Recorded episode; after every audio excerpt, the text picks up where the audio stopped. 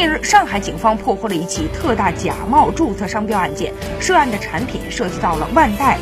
梅格屋等多个知名品牌，涉及侵权产品二十余款，售价均为市场价的三分之一。本案当中，上海警方查获假冒。动漫手办玩具一百二十三款，一百余万件制假模具一千二百余件，以及加工机床、运输车辆等一批作案工具，涉案金额将近三亿元人民币。目前，该案的二十五名犯罪嫌疑人已经被依法采取刑事强制措施。据统计，线下销售量在日均几十至上百箱。